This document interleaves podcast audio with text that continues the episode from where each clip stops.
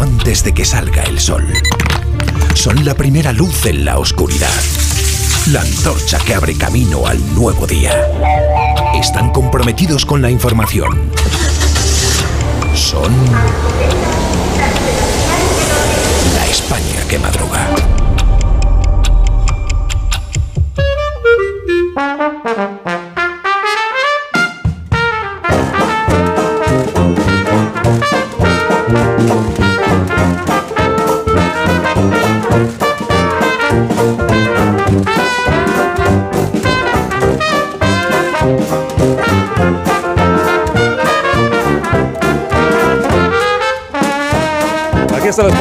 Madruga con el profesor Rodríguez Brown. Buenos días, Carlos. Buenos días, a pesar del gobierno. Buenos días. ¿Dónde está Daniel Ramírez García? Mira, el, flojo, nuevo. flojo, muy flojo. Sigue, que En- sigue encamado, De capa encamado. caída, encamado. Buenos días, Dani. Buenos, buenos joven. y empalmados días solo para vosotros, claro. Sí, encamado. Ya, ya quisieras.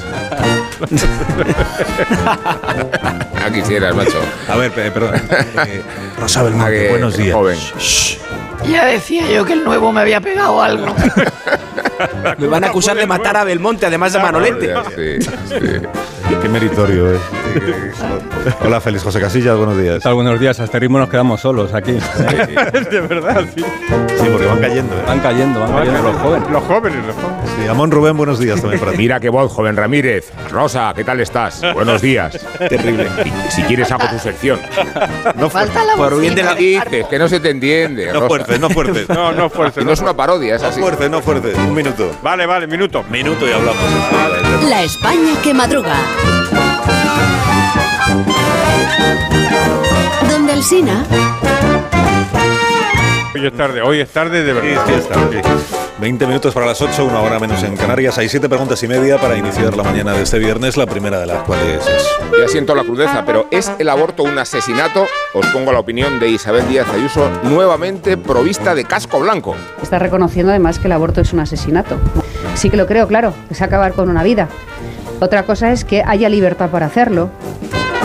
La segunda. Eso quiere decir que hay 100.000 asesinas cada año en España y sus respectivos cómplices. La tercera. O puede ocurrir también que la presidenta madrileña trate de atraerse a los votantes de Vox para lograr la mayoría absoluta. Cuidado que igual se le marchan los que tiene por el centro. La cuarta. El contexto, el contexto, ya sabéis, es el himno contra Bascal que corearon las militantes de Podemos en el 8M y que lamentaban que no hubiera abortado la madre del líder de Vox.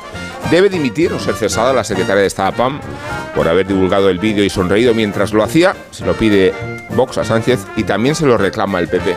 La quinta. No era la propia PAM quien denunciaba el clima de odio y de tensión de la política española.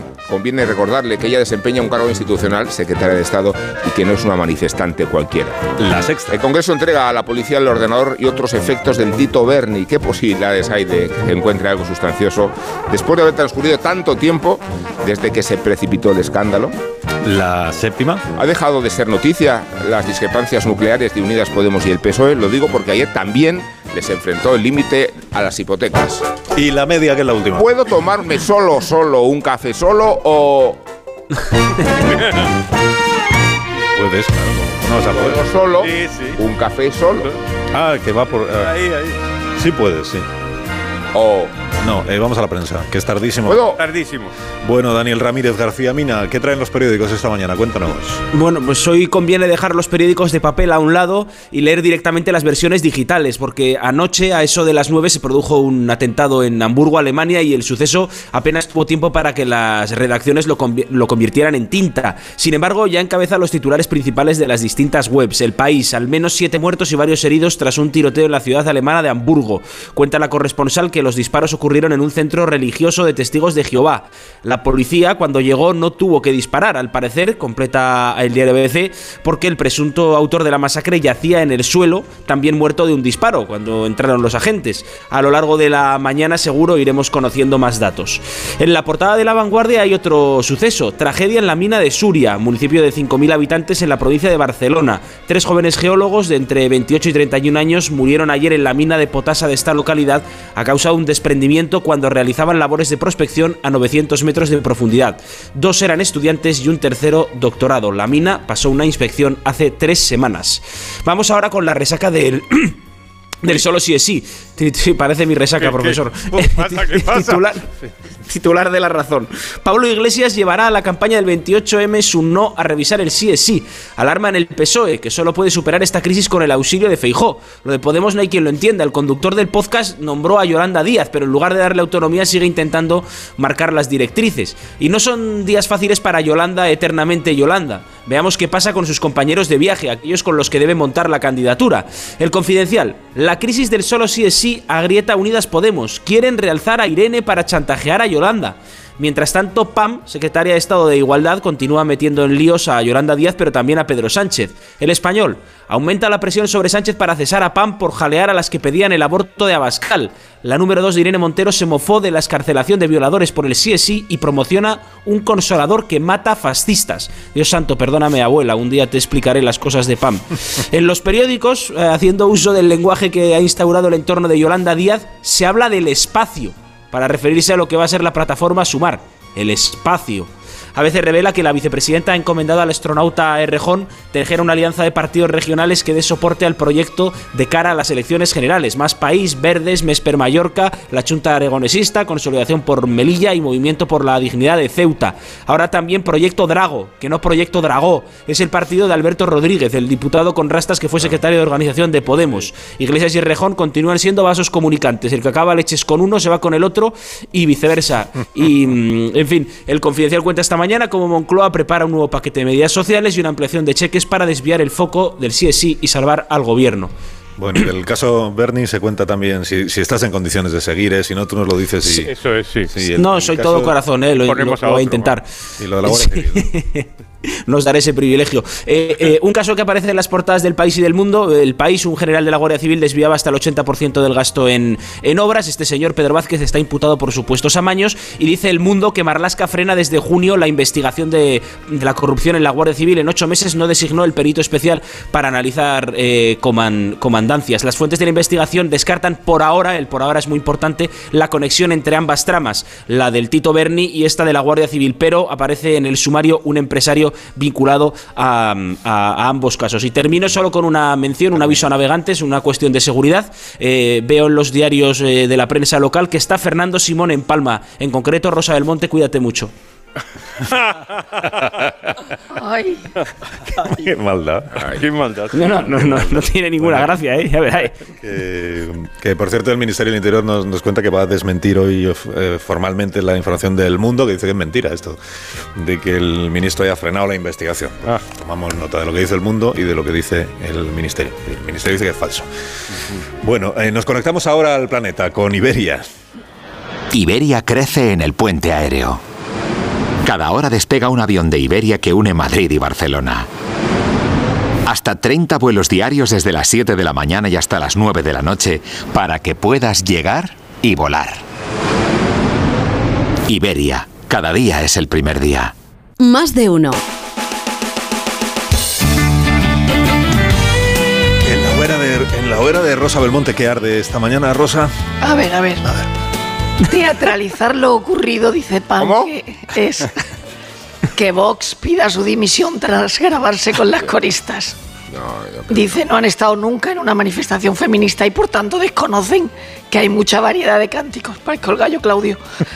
por, Eh, por fin Rosa Gracita Morales. eh, Lo lo- lo- que, que dice que lo que proclamaron las chavalas más jóvenes de la concentración corresponde a ellas. Dijo la chavala de 33 años, la impune secretaria de Estado sin filtro. Hay un anuncio que he visto en el país, el mundo y la vanguardia toda página. Ahora que ya nos veis, hablemos de feminismo. Y entonces se ve en la cama a un chico delgado y a una chica un poco gorda. Bueno, gordísima. O sea, que lo de que vamos a hablar de tener sexo con las reglas será esto también. Lo que no sé si es el anuncio de la regla y el sexo se va a fotografiar. Tengo curiosidad. O, o no, mira, no, tengo curiosidad. Hoy se acaba Tierra Amarga, la serie turca que impulsó el liderazgo de Antena 3 y superó en audiencia Sálvame en Telecinco. Y no lo estoy leyendo en La Razón, que también sale, lo leo en El País. En La Razón es más largo y lo titulan La serie que cambió las tardes para siempre. No he visto un capítulo, Julio.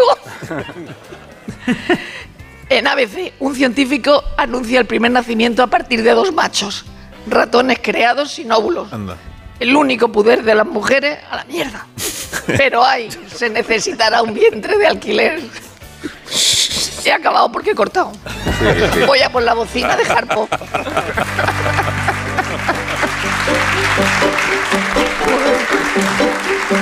Ahora el despertar liberal de Carlos Rodríguez Brown con estas noticias de empresa, profesor. Ya mismo Expansión Ferrovial logra el primer puesto en un concurso de Adif en pleno conflicto con el gobierno. ¡Qué lindo! ¡Qué lindo! Más, los fondos sobrevuelan a Plus Plus, el criptobanco Silvergate cierra por la crisis del sector y el suplemento Casas y Estilos, el suplemento inmobiliario de expansión, habla hoy de aquí, de las viviendas con estilo, que hay muchas en Baleares. Cinco días, el PSOE afirma haber llegado a un acuerdo con Podemos para la reforma de las pensiones, o sea, reunión de pastores, señora el economista, la diferencia de precios del campo al súper al nivel más bajo en 10 años. Vamos a la prensa económica internacional.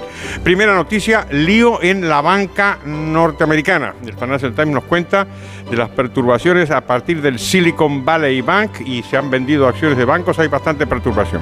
Wall Street Journal nos cuenta que Elon Musk está planeando una utopía en Texas, que es su propia ciudad quiere hacer una nueva comunidad a las afueras de Austin. Parece esto la rebelión de Atlas. Y terminamos con The Economist, que habla de que los bancos centrales en, la, los mercados emergentes están haciendo experimentos que tienen mucho, mucho peligro, que pueden reanimar la inflación. Y no, no puedo dejar de terminar con una noticia sobre un país que está arruinando las posibilidades de exportar carne a China por culpa de sus autoridades. Ese país es el suyo.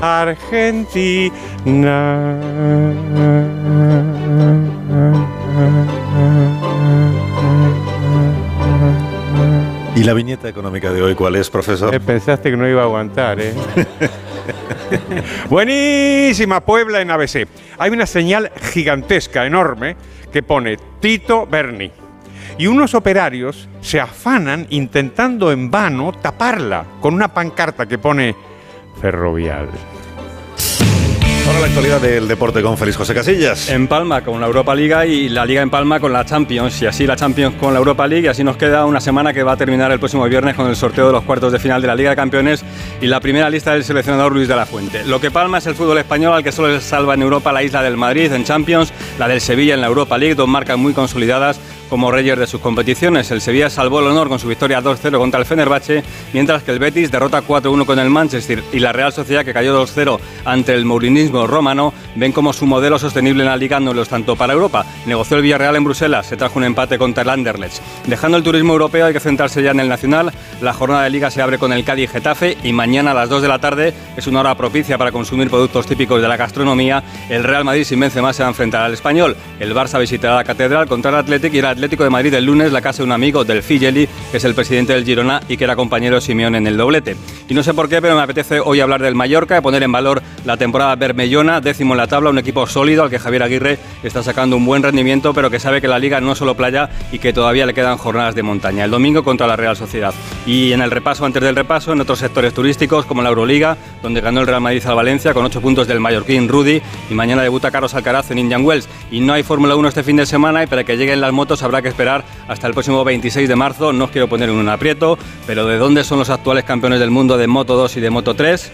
Augusto Fernández y Zan Guevara, de Mallorca, de Palma. Pues ahora llega, porque es viernes, el repaso lírico de la semana. Recreación del poeta venezolano. Abigail Lozano. Abigail Lozano. Siempre con los mismos será maravilloso viajar hasta Palma.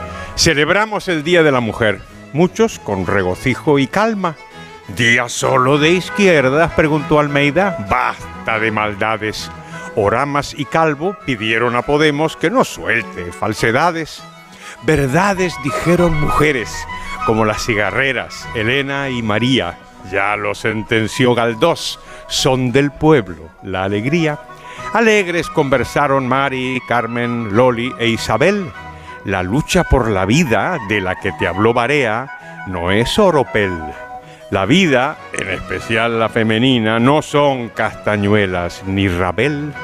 Bruna, emprendedora, te explicó que el camino se hace andando.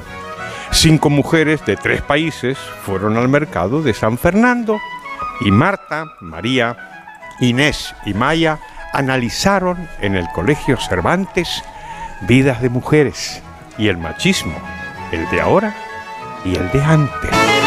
Tenga buen fin de semana, profesor. Adiós, poetas liberales. Seis minutos, las ocho, una hora menos en Canarias. Ahora mismo continuamos.